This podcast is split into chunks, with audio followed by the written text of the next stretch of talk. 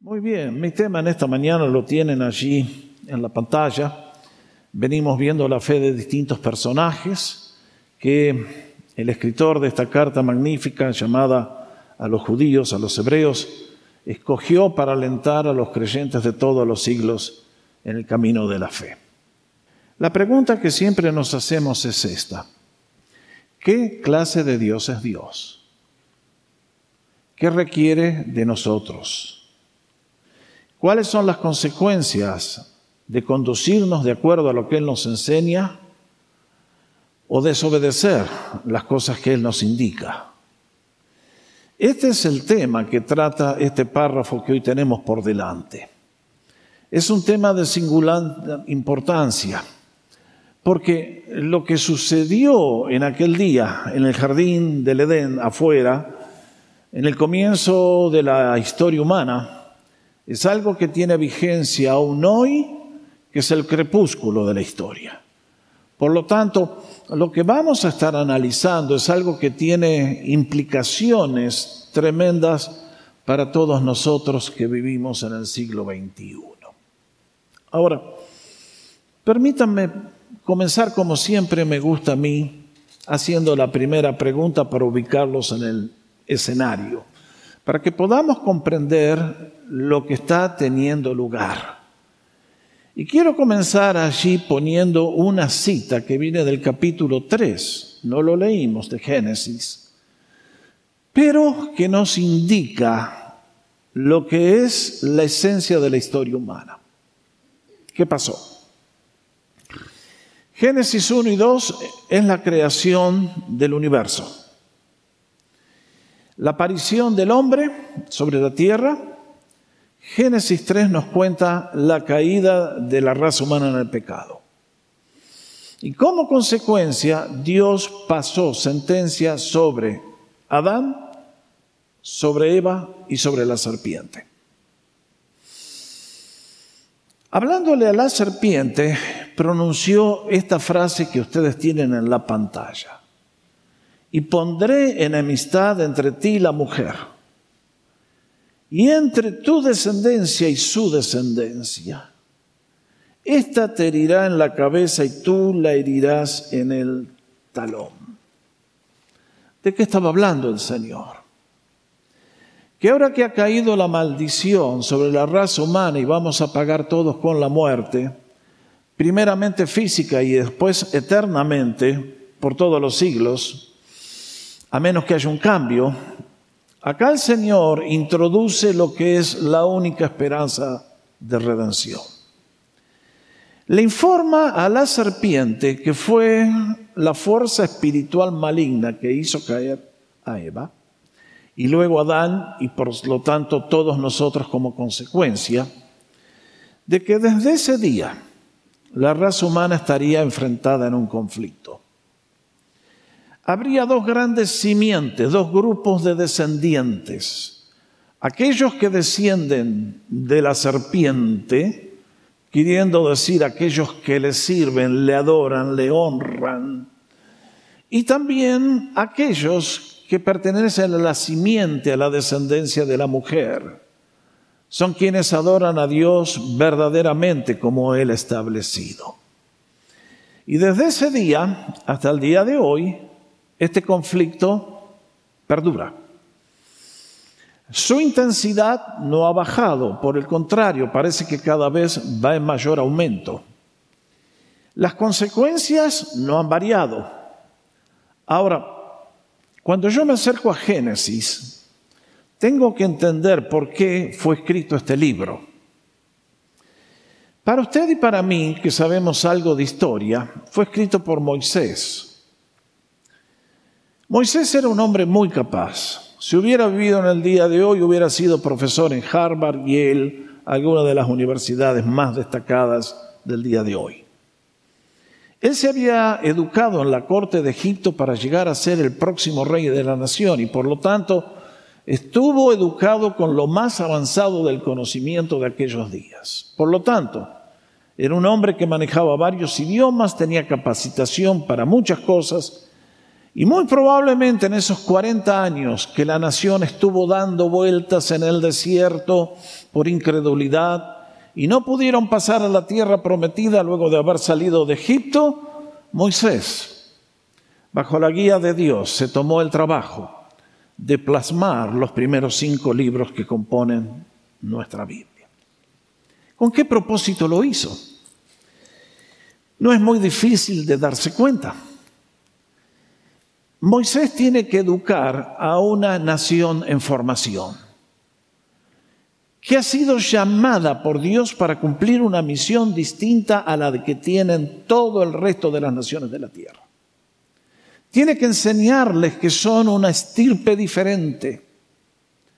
Y por lo tanto, les quiere enseñar de dónde viene la raza humana y cómo desde el mismo comienzo que acabamos de leer, comenzó a separarse aquellos que habrían de servir a Dios y aquellos que le habrían de ignorar.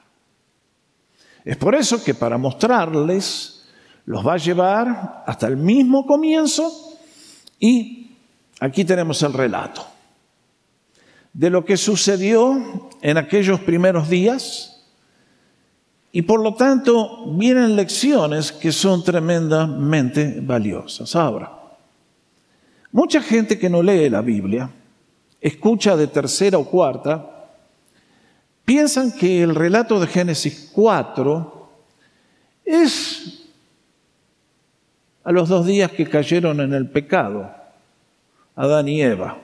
No, mis hermanos. No sabemos exactamente cuántos años pasaron, posiblemente fueron siglos ya que la vida en aquellos años era un poquito mejor que la de ahora. La gente vivía 300, 500, 700, 800. ¿No le hubiera gustado vivir como Matusalén 969 años? Ay, ay, ay, ¿eh? qué lindo. Pero lo que Dios está haciendo en estos momentos, está poblando el planeta, está multiplicando la raza y al mismo tiempo se están dividiendo las dos grandes simientes, las dos grandes descendencias. Y eso es lo que Él les quiere dejar al pueblo. Ustedes no son como los demás. De toda esa simiente que estuvo, estuvo, estuvo, estuvo, y apareció finalmente Abraham y luego los patriarcas, ustedes vienen de una nación diferente. Pertenecen a un pueblo distinto, tienen una misión mucho más elevada tienen un propósito mucho más excelso. Y es entonces que encontramos este relato de lo que ocurrió aquel día allí. ¿Dónde? No sabemos. Uno de los eruditos que estaba consultando decía que posiblemente este relato de la ofrenda del sacrificio de Adán, de, perdón, Abel y Caín tuvo lugar en la entrada al Edén, por la cual Adán y Eva salieron expulsados. En aquel lugar, cuando leemos el capítulo anterior, encontramos que Dios cerró eso, puso querubines que siempre tienen que ver con la adoración a Dios y son seres de poder tremendo. Y si eso no fuera suficiente, nos dice que colocó una espada gobernada por un brazo invisible que el que se acercaba lo cortaba en pedacitos. En aquel tiempo no había templos, no había tabernáculo, no había altares. ¿De dónde sacó entonces Abel esta idea de venir a la presencia de Dios con un sacrificio? ¿De dónde vino Caín con esta idea? Bueno, tenemos que especular un poquito y sin embargo no hay que especular mucho tampoco. Porque en aquel tiempo que no tenían este libro bendito que es la Biblia que ustedes y hoy tenemos, Dios se comunicaba con la gente de manera personal e individual. A algunos les hablaba directamente, a otros les hablaba por medio de un profeta. Ciertamente que no dejó a la raza humana sin su conocimiento. Pablo nos va a enseñar siglos más tarde que cada ser humano tiene un testimonio de Dios en la conciencia. y que esa conciencia es la que nos acusa o nos defiende delante de la presencia de Dios. En este caso, estoy convencido de que en algún momento estos jóvenes, hombres mayores, habrán escuchado del tatarabuelo Adán, posiblemente más de Eva Adán, yo no creo que lo voy a ver en el cielo, Adán, no me da la impresión de que haya tenido un arrepentimiento en algún momento. Eva me da la impresión que sí. Pero posiblemente Eva les contó cómo en su momento ellos cayeron y de golpe vino la crisis. En lugar de buscar a Dios, se escondieron. Y fue Dios el que tuvo que decirle, bueno, muy lindo el modelito de Gucci, pero mi presencia no corre se van a sacar ese delantal que se hicieron con hojas de higuera y yo los voy a tener que vestir de acuerdo a mi justicia. Y es entonces que, de acuerdo a esto, en algún momento, Abel se presentó en la presencia de Dios y Caín se presentó también en la presencia de Dios. Ahora, mis hermanos, marquen muy bien lo que voy a decir. ¿eh? ¿Era uno mejor que el otro? No. Los dos habían nacido fuera del Edén, de padres pecadores. Los dos tenían la simiente de Adán, la simiente satánica, pecaminosa. Los dos estaban tan errados el uno como el otro. Ambos en la necesidad de ser puestos en una adecuada relación con Dios. Y qué notable que en este caso, dos seres humanos caídos en el pecado, buscan de hacer algo para agradar a Dios. Y sin embargo leemos lo que pasó. Que Abel se aproxima de una manera y Caín se aproxima de otra manera. Y la consecuencia es que Dios aprueba a uno y reprueba al otro. Y desde ese día la raza humana sigue empantanada en el mismo dilema. De personas que son aprobados por Dios y otros a quienes Dios no aprueba. Y esto genera los conflictos que siguieron a continuación y terminaron con la muerte de Abel. Ahora vamos a la próxima transparencia, porque aquí encontramos lo que el autor de, de Hebreos capítulo 11 está haciendo a favor de aquellos creyentes que estaban dudando si vale la pena seguir en el cristianismo. Si miran el capítulo, tiene tres grandes divisiones. La primera de ellos la analizamos el domingo pasado, las excelencias de la fe. Hoy vamos a mirar la vida de fe y en este caso nos van a dar tres ejemplos de personas que vivieron antes del diluvio.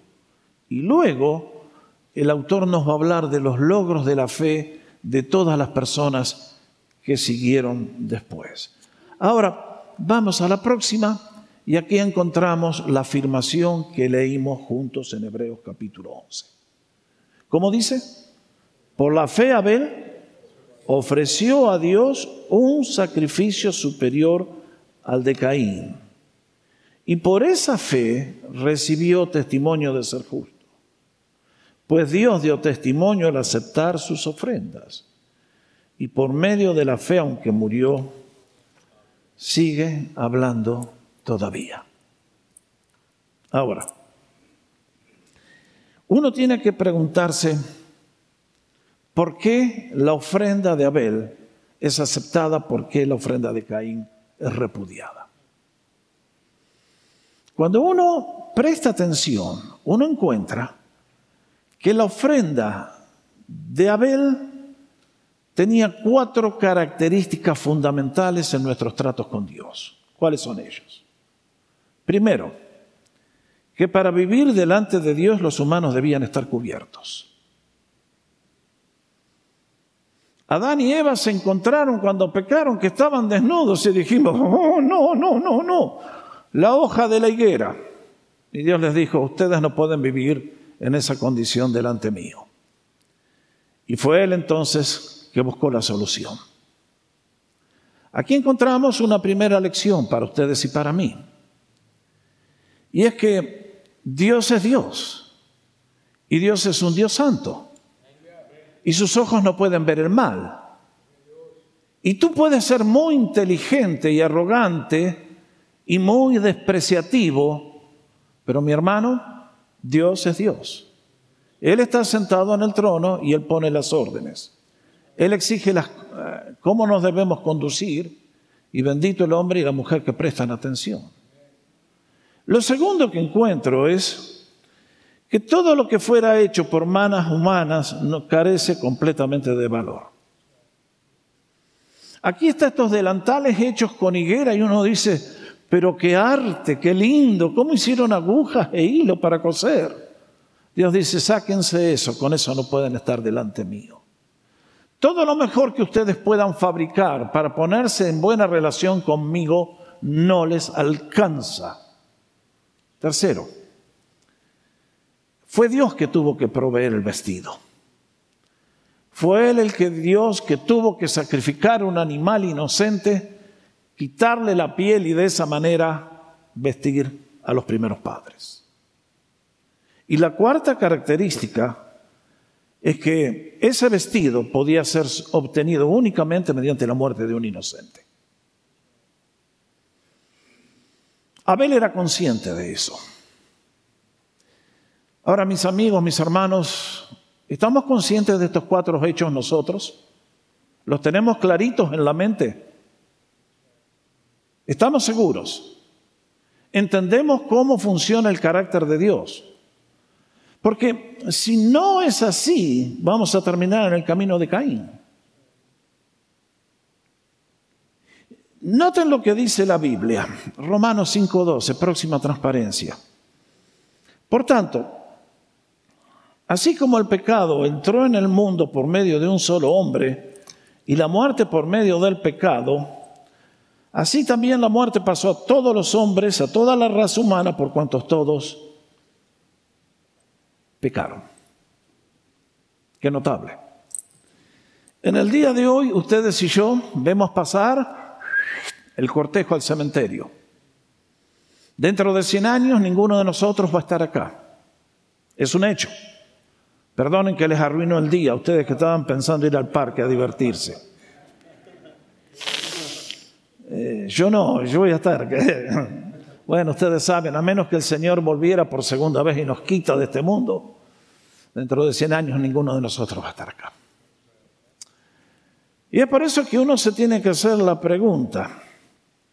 Noten bien, Abel y Caín los dos vienen con una ofrenda a Dios. Esto es un hecho, un acto de adoración. Uno dice, muy bien muchachos, los dos han estado brillantes. Los dos tienen ganas de ponerse bien con Dios. ¿Qué puede estar mal? Bueno, ahí está la respuesta, queridos. Alguien dirá, pero no es que la sinceridad ¿Es suficiente con Dios? No. Caín era muy sincero, pero Dios lo repudió. Alguien me va a decir, pero pastor, a ver, un momentito, pastor, usted es un talibán, un monstruo. Lo odio a usted. A odiame todo lo que quiera. Le hago la pregunta, alguien me va a hacer la pregunta, pero pastor, ¿usted no tiene compasión en el corazón? ¿Usted no ha visto a nuestros compatriotas en los santuarios de Latinoamérica. Llegar de rodillas, avanzando por kilómetros, desangrándose la piel, clamándole a Dios. Y usted me dice que Dios no escucha eso.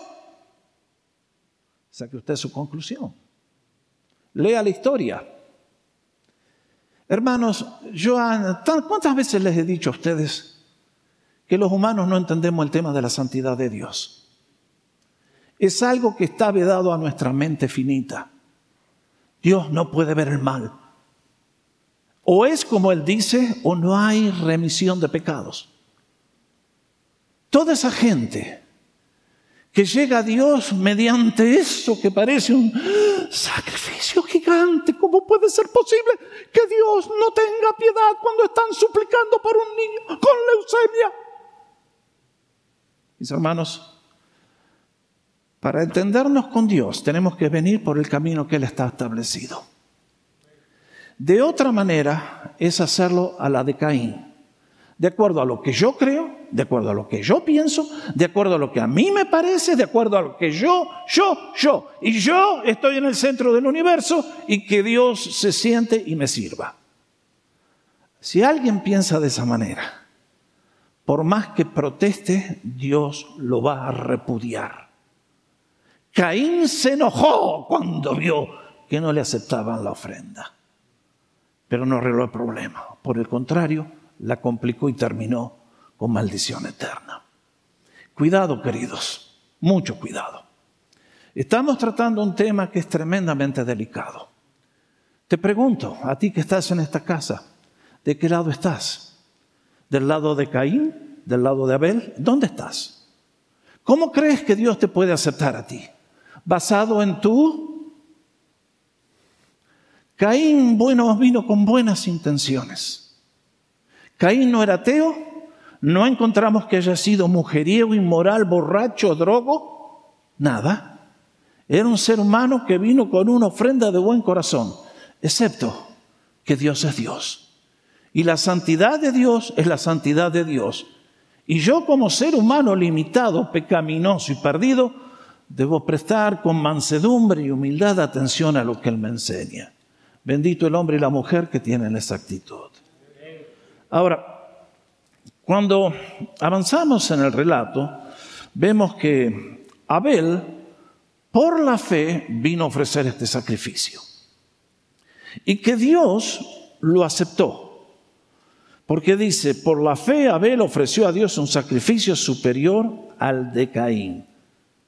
¿Qué quería decir con esto? Déjenme señalarles cinco hechos. Primero, Abel vio a Dios como un ser santo que tiene el derecho a castigar el pecado. No se olvide. Abel estuvo de acuerdo que Dios es santo y que tiene todo el derecho que le corresponde por creador, por ser Dios, a castigar el mal. Segunda verdad, próxima. Abel consideró que Dios obró justamente cuando echó a sus padres del Edén. Absolutamente de acuerdo. El pecado y los pecadores no pueden vivir en la presencia de Dios. Es imposible. Sería como que un pez trate de volar o como que un hipopótamo intente volar. Es imposible. Eso no puede ser. Dios ha dicho que no puede ser y se acabó. Punto final. Y hasta el día de hoy rige. Tercero, Abel se consideró a sí mismo como un pecador que de manera justa merecía la muerte.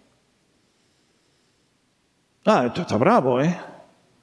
Solamente quiero decirles que cuando una persona llega a este punto, que es el punto más bajo en nuestra humillación, empieza a trepar para la salvación.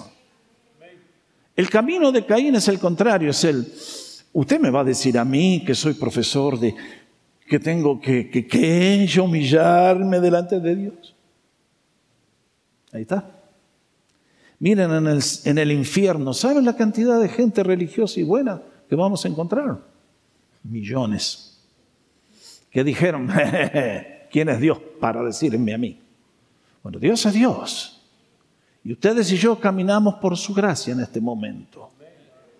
Benditos somos si la escuchamos a su voz. Cuarto, creyó que Dios es misericordioso y acepta la muerte de un sustituto. Bueno, esto sí que es notable. Que esta raza, teniendo todo a favor, votaron todo en contra y Dios les dio el castigo y sin embargo les dio una posibilidad de ser reconciliados con Él otra vez. Pero qué precio que tuvo que pagar Dios para ofrecernos eso. Alguien va a decir, bueno, pero un corderito, sí. En Génesis 4 vemos un cordero por una persona. En Éxodo 12 vemos un cordero por toda la nación hebrea, la celebración de la Pascua. Y cuando llegamos a la cruz, aquí encontramos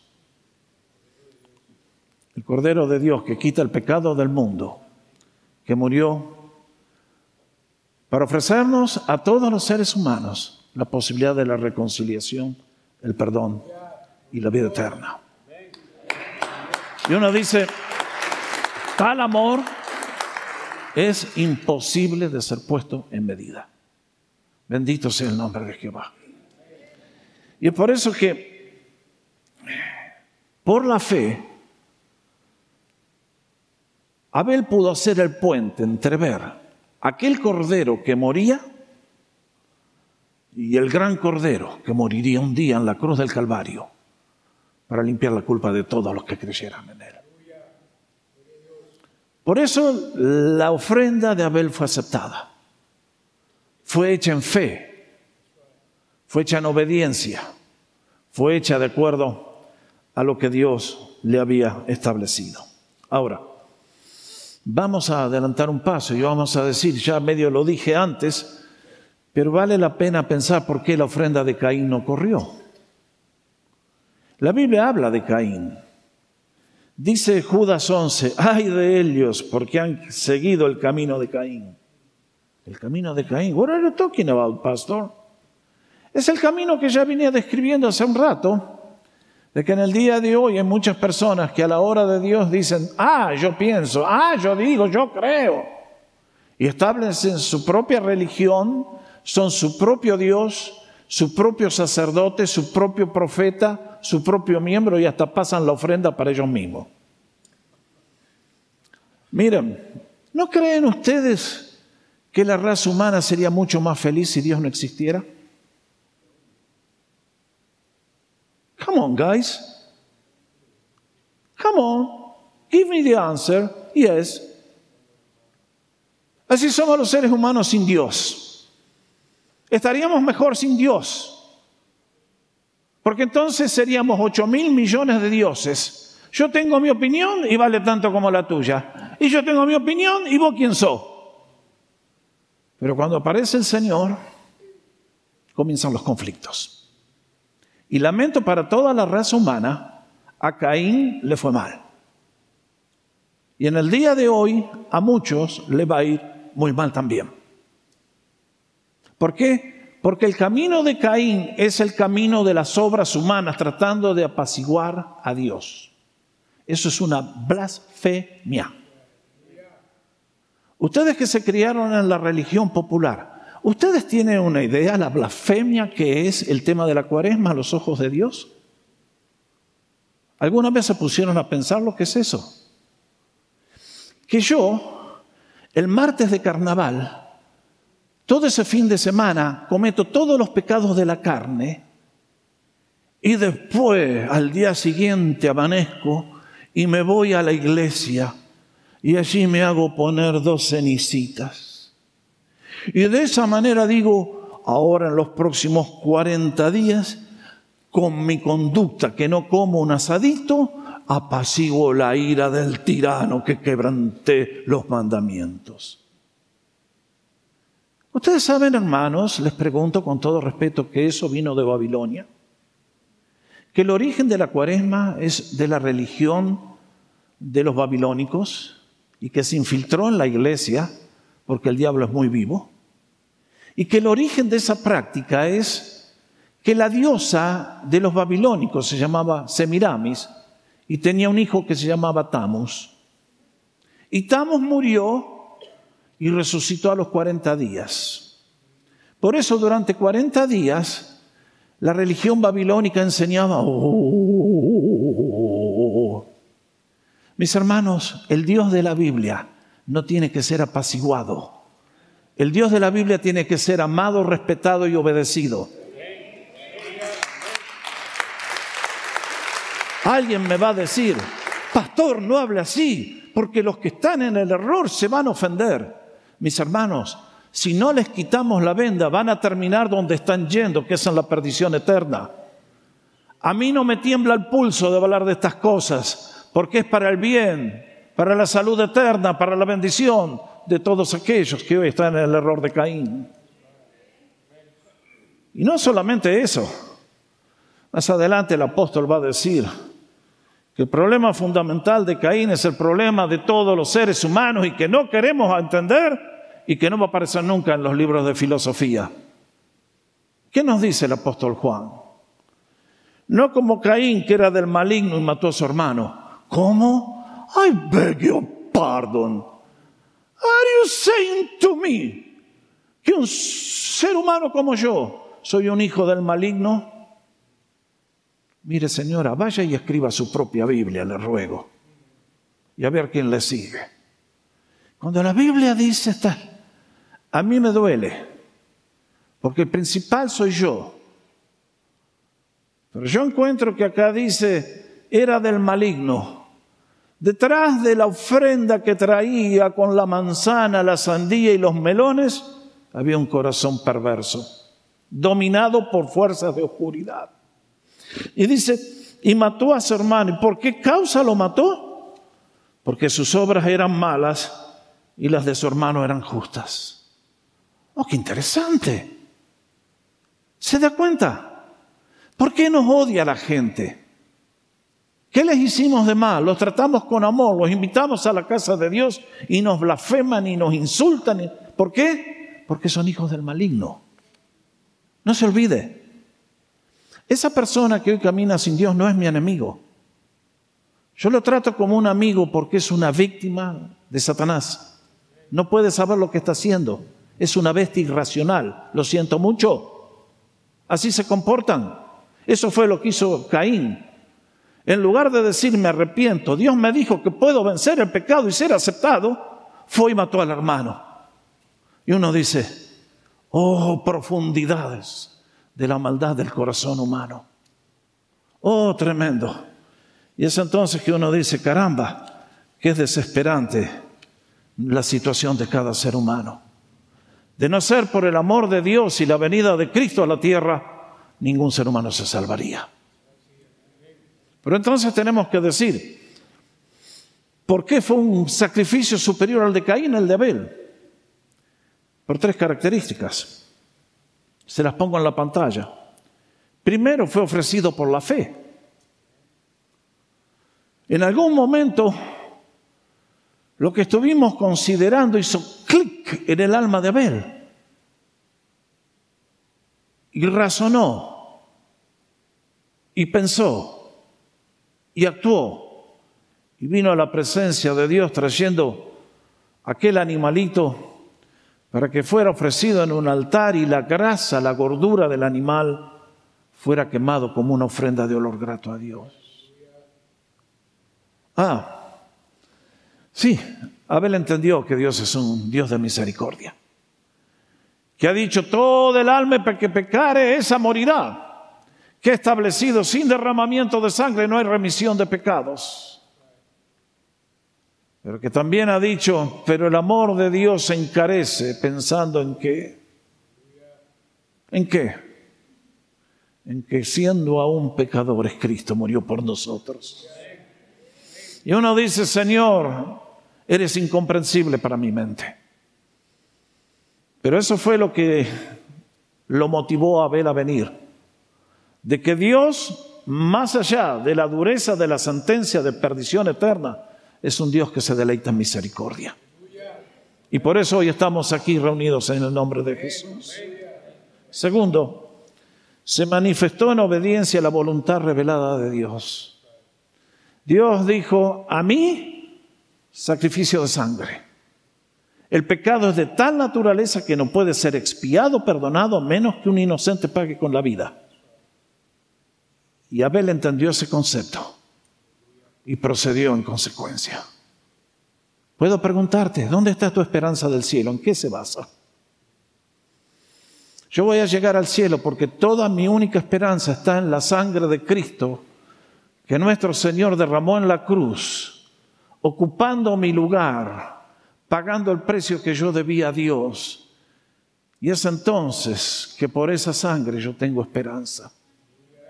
Como le dijo Dios al pueblo hebreo aquella noche que instituyó la Pascua en Egipto, veré la sangre y pasaré de ustedes. Donde la sangre no estaba, le cortaban la cabeza al primogénito, sea familia humana, sea animal, sea lo que sea. ¿Cómo nos cuesta entender la santidad de Dios?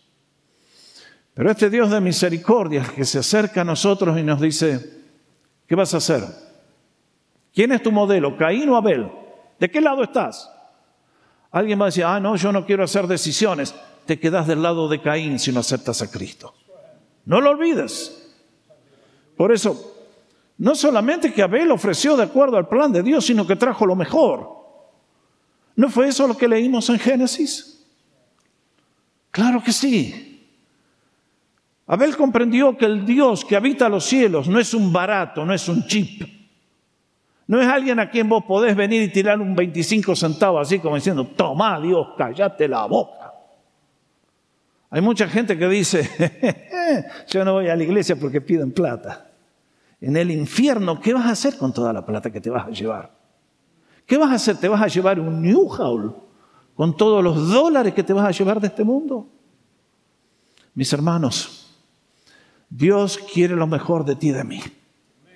Dios exige lo mejor, demanda lo mejor y no vengamos a Dios con moneditas.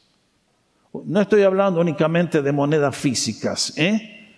sino con esa actitud de que, bueno, sí, sí, eh, tal vez si me sobra tiempo voy a hacer algo por Dios. No, mis hermanos. Dios le enseñó al pueblo hebreo la necesidad de darles a él las primicias, nunca las obras. Las obras son para el tacho de la basura. Dios exige lo mejor. Por eso, ¿cuál fue el resultado de la fe de Abel? Dice, por la fe Abel ofreció a Dios un sacrificio superior al de Caín.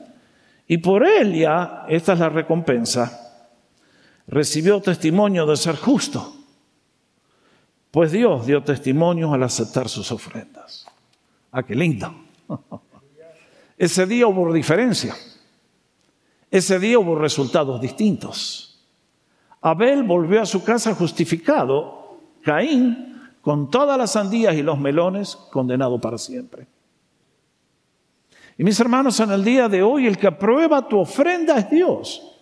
El que aprueba mi ofrenda es Dios. Yo tengo dos opciones, el camino de Caín, el camino de Abel. Y noten bien, porque en este caso, el lector de la carta a los hebreos está queriendo recordarle a gente que ha vivido miles de años después que ocurrió lo de Génesis, la permanencia, la realidad que lo que Abel hizo no ha caducado. Que lo que Abel hizo aquel día es el camino establecido por Dios y hasta el día de hoy el camino establecido por Dios rige. Para todos sin excepción. Y entonces dice, por medio dio testimonio al aceptar sus ofrendas y por medio de la fe aunque murió, habla todavía. Bueno, esto es notable. ¿Cuántos miles de años hace que está muerto Abel? No sabemos. Es imposible calcular el tiempo en el Antiguo Testamento, especialmente en el libro de Génesis. Pero una cosa es cierta, que aunque hace miles de años que está en la presencia de Dios, la voz de Abel todavía nos habla. Y tiene un mensaje para todos nosotros. Que uno igual que tú y que yo, con pies de barros, fue aprobado por Dios. Y Dios lo tiene muy en cuenta. Y otro le fue muy mal. Me llama la atención cómo el Señor Jesucristo evaluó a Abel. En el capítulo 23 de Mateo el Señor está en los últimos días. Y se ha enfrentado con los fariseos, los hipócritas profesionales del pueblo judío, líderes religiosos que no conocían a Dios. Y el Señor entonces los acusa de la manera más tremenda. Vean ustedes lo que les dijo. Serpientes, generación de víboras, ¿cómo se escaparán de la condenación del infierno? I beg your pardon políticamente correcto el Señor no era. ¿eh?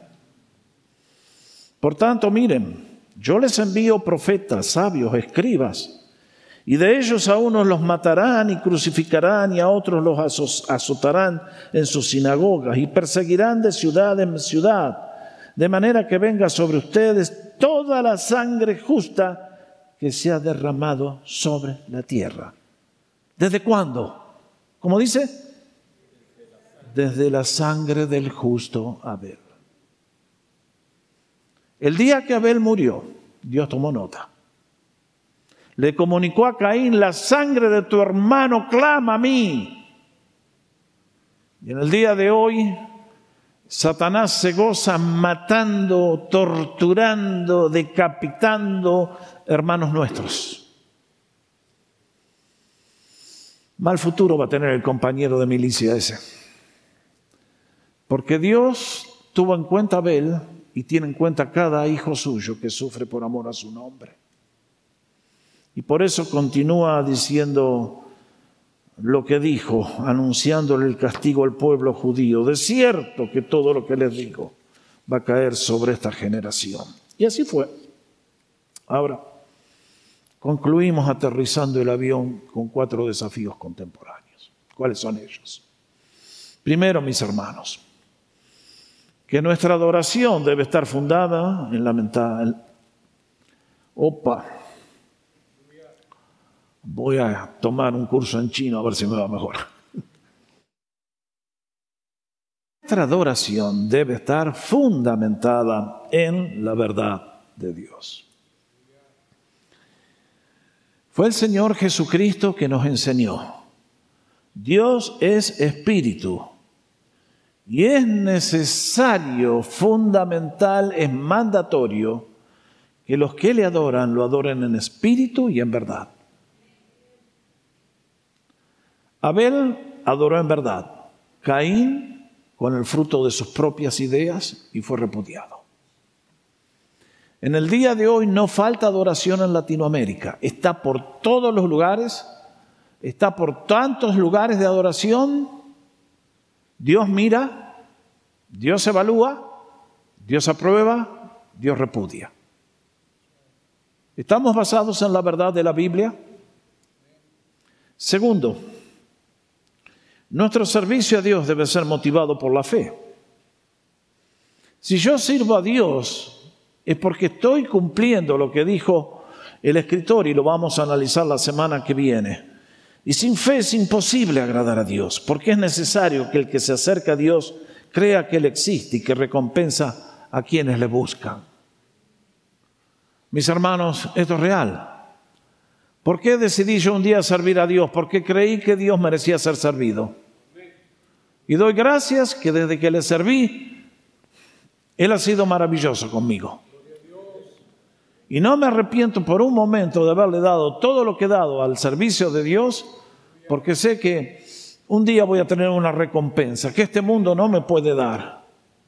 Y no se puede medir tampoco, ni por dinero, ni con fama, ni con aplauso, ni con nada es el día cuando Dios diga, bienaventurado, buen siervo fiel, entra en el gozo de tu Señor. Y esa es la esperanza que tenemos todos los que amamos a Dios, de que nuestra fe será recompensada al igual que eh, la fe de Abel. Tercero, debemos ofrecer a Dios lo mejor de todo. Pablo hablando a los creyentes les dice, pues en Cristo Jesús ni la circuncisión ni la incircuncisión valen nada. No me vengan con ritos hebreos, es lo que dice el apóstol Pablo, que era bien judío, sino la fe que actúa por medio del amor. Marquemos ese versículo. La fe produce obras de caridad, de amor y de bendición. Y termina el apóstol Pablo diciendo, y todo lo que hagan, háganlo de corazón como para el Señor y no como para los hombres y la última, que a la larga o a la corta el Señor vindicará nuestro servicio. Abel murió y pensamos, pobre Abel, pobre tonto, qué error que cometió. Hubiera ofrecido melones y sandía y le hubiera ido mejor, estaba vivito y coleando. No, no, no por Dios. Abel escogió la buena parte. Prefirió jugársela del lado de Dios y aunque pagó con la vida sus obras, hoy continúan todavía. Y cuando llegue al cielo me imagino que va a tener una cosecha de almas preciosas que un día le van a dar gracias diciendo, gracias Abel, gracias por lo que hiciste. porque fue la historia que me abrió los ojos para ver lo que necesitaba con Dios. Y es por eso que para ustedes y para mí, que hoy nos toca recibir los golpes y las burlas y, y todo lo demás que el mundo ofrece, aquí viene una linda promesa, Hebreos 6:10. Porque Dios no es injusto con ninguno de sus hijos, para olvidar la obra que ustedes, la obra de ustedes y el amor que han demostrado por su nombre, porque han atendido a los santos y lo siguen haciendo. Bueno, queridos, ¿qué más les puedo decir? Creo que Hebreos 11 tiene un mensaje para todos nosotros, alentarnos en el camino de lo excelente. Mi deseo es que ustedes, yo, todos los que estamos en esta casa, en este día, todos los que siguen la transmisión, cuando estemos en la presencia del Señor y llegue el tribunal de Cristo, y ahí esté el trono de Dios el Padre, y estén los santos ángeles, y estén todos los redimidos, que cuando nos llamen a la plataforma para darnos la medalla, sea medalla de oro, y el Señor apruebe nuestra vida. ¿Habrá algo mejor que eso? Jamás. Cristo es digno de todo nuestro amor, de toda nuestra adoración, de todo nuestro servicio. Bendito el que tiene la fe de Abel, bendito sea el nombre de Jesús. Que el Señor les bendiga.